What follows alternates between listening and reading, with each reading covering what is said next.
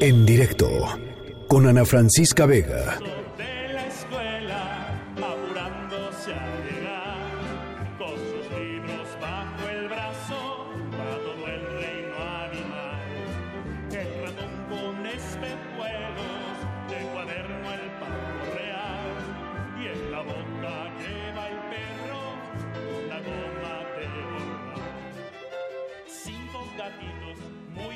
Bueno, vaya día para muchísimos hogares en, eh, en nuestro país.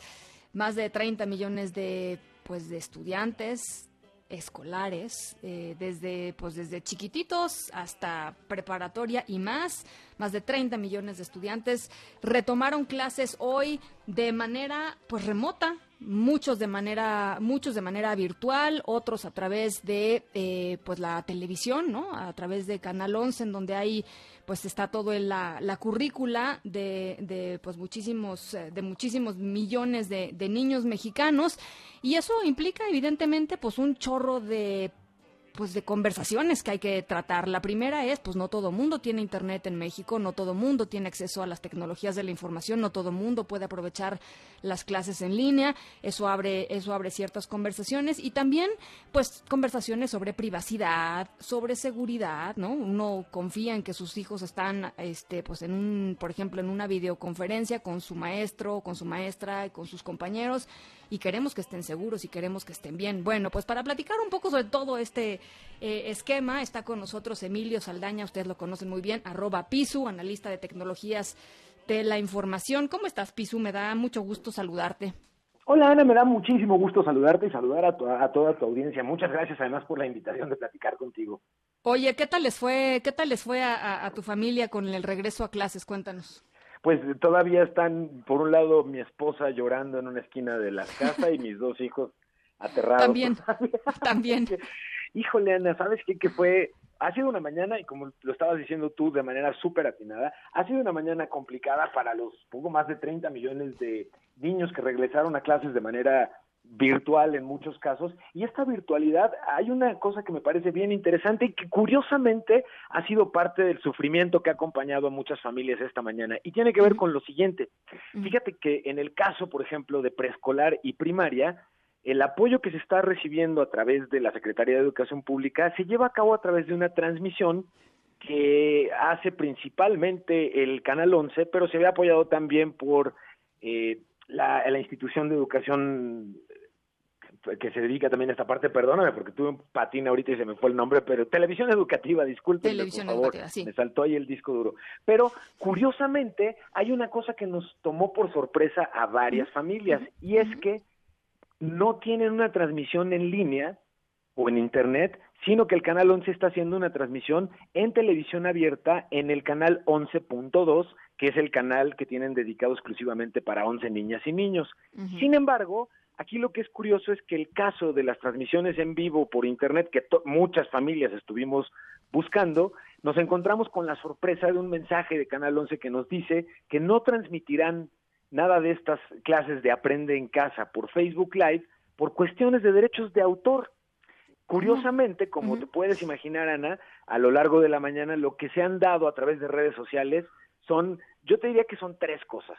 A ver. Cierta, cierta confusión por cu- cu- eh, precisamente encontrar cuáles son los canales correctos y adecuados donde se transmite, porque hoy pasa en muchos casos que curiosamente el sintonizar televisión abierta se ha convertido en un reto tecnológico. Tenemos Sí. una televisión muy sofisticada que está lista a conectarse a internet y a recibir tele por cable, pero curiosamente si queremos sintonizar televisión abierta, Como que nos atoramos ocasionalmente. Entonces, una primera recomendación a papás y mamás es retomemos el control de nuestra televisión porque recibe televisión abierta, no tienen que ir a comprar una tele nueva y esto debe permitir que reciban esta transmisión vía televisión.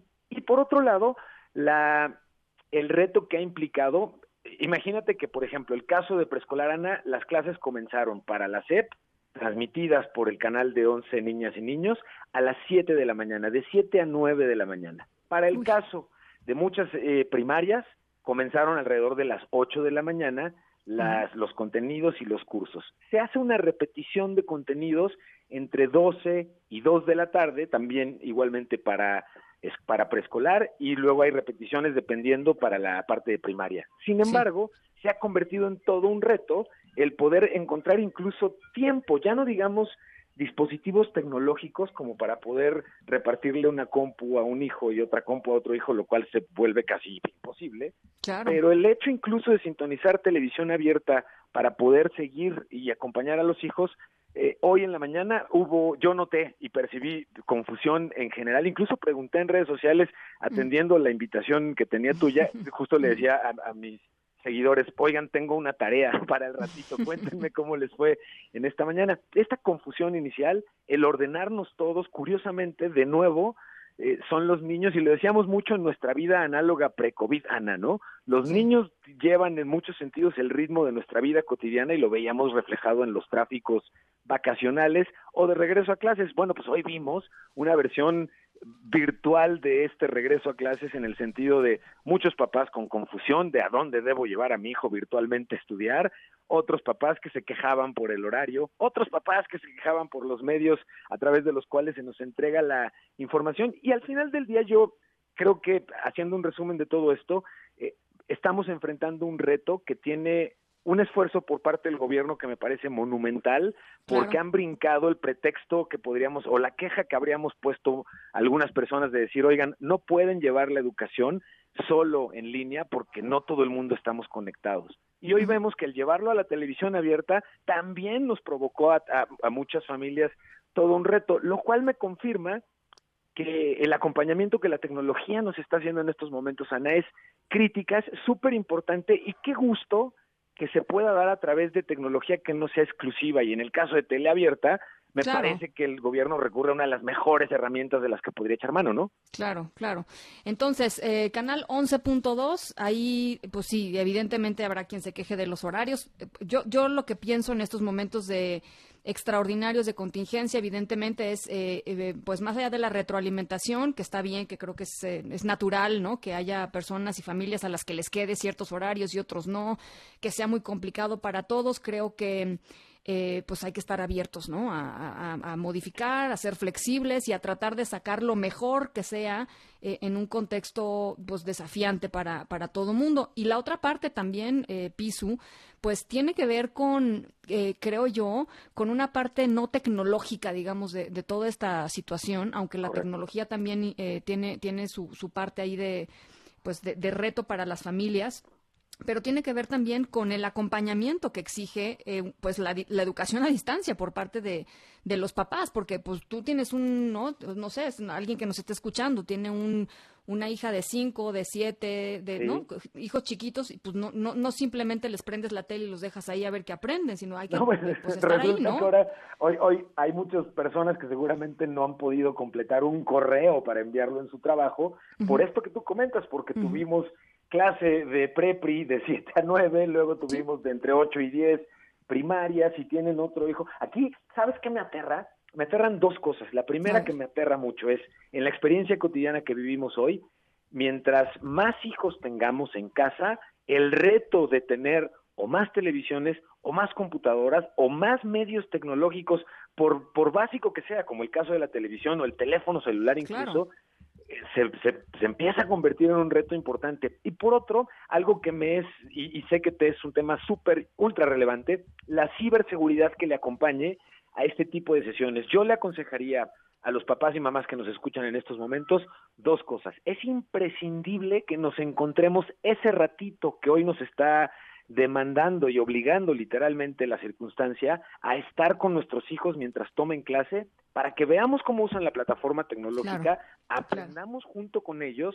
Y la otra, es muy importante que vean cómo se van a dar las interacciones entre sus hijos y sus compañeras y compañeros y entre sus hijas e hijos y sus maestras y maestros como primer digamos, como un primer círculo de seguridad, cómo se están hablando, cómo se están llevando a cabo estas interacciones. Y un segundo y muy importante punto es, cuidemos las post conversaciones y las post sesiones oficiales de nuestras escuelas y de lo que tengan de educación, porque ahí es donde vamos a comenzar a tener, yo me, estos últimos días me he recordado mucho de nuestra época de juventud, Ana Francisca, en mi caso muy particular, pues que cuando vivías pegado al teléfono y era una pesadilla de tus papás corretearte porque estabas horas pegado con el amigo, con la amiga y todo esto. Bueno, hoy comienzo a ver esto reflejado en tus hijos y la videoconferencitis que les está empezando a dar con amigas, amigos y por supuesto, pues con posibles extraños. Por eso hay que estar muy cerca de, en este sentido, y técnicamente la única sugerencia, digamos, que me parece muy recomendable y fácil de recordar es mantengan todos sus dispositivos correctamente actualizados en sistema operativo. Esto nos garantiza que si se trata de Zoom, de Google Meet, de cualquier aplicación de videoconferencia o de intercambio con otros usuarios a través de Internet, se lleve a cabo al menos, digamos, con la certeza de que los fabricantes tienen las últimas actualizaciones aplicadas a nuestro sistema. Muy bien, bueno, pues ahí está. Eh, son algunos de los, pues de las conversaciones que abre, eh, que abrió hoy este, este regreso a clases eh, extraño, difícil, confuso para muchos, pero bueno, pues ojalá, creo, Pisu, otra vez que, que, tengamos la flexibilidad suficiente como para adaptarnos, ¿no? y como para tratar de sacar el mejor provecho de una situación que a nadie, a nadie le gusta, principalmente a los niños, ¿no? Yo creo que los niños son los primeros que quisieran estar, pues, en, su, en sus escuelas aprendiendo y divirtiéndose como tendría que ser. Estamos aquí y creo que, pues creo que hay que abrirnos a que, a que esto, pues por las próximas semanas así va a ser y tratar de, de, adaptarlo y por supuesto si hay si hay cosas que se puedan mejorar pues exigir que se mejoren pero pero de entrada pues ahí está no no podrías haberlo dicho más bonito. Definitivamente coincido completamente contigo y será un placer cada que se requiera, Ana, platicar contigo y con tu audiencia de cómo podamos ir ayudando a que nos hagamos fácil este acercamiento acelerado y pues muy obligatorio a tecnologías que habríamos pensado que iban a permear en un poquito más de tiempo. Entonces será un placer. Bueno, pues te buscamos pronto, Emilio. Un abrazo con muchísimo cariño, Ana. Muchas gracias y un abrazo a toda tu audiencia. Igualmente, abrazo de vuelta, arroba pisu con Z. Lo pueden encontrar en Twitter, no se lo pierdan.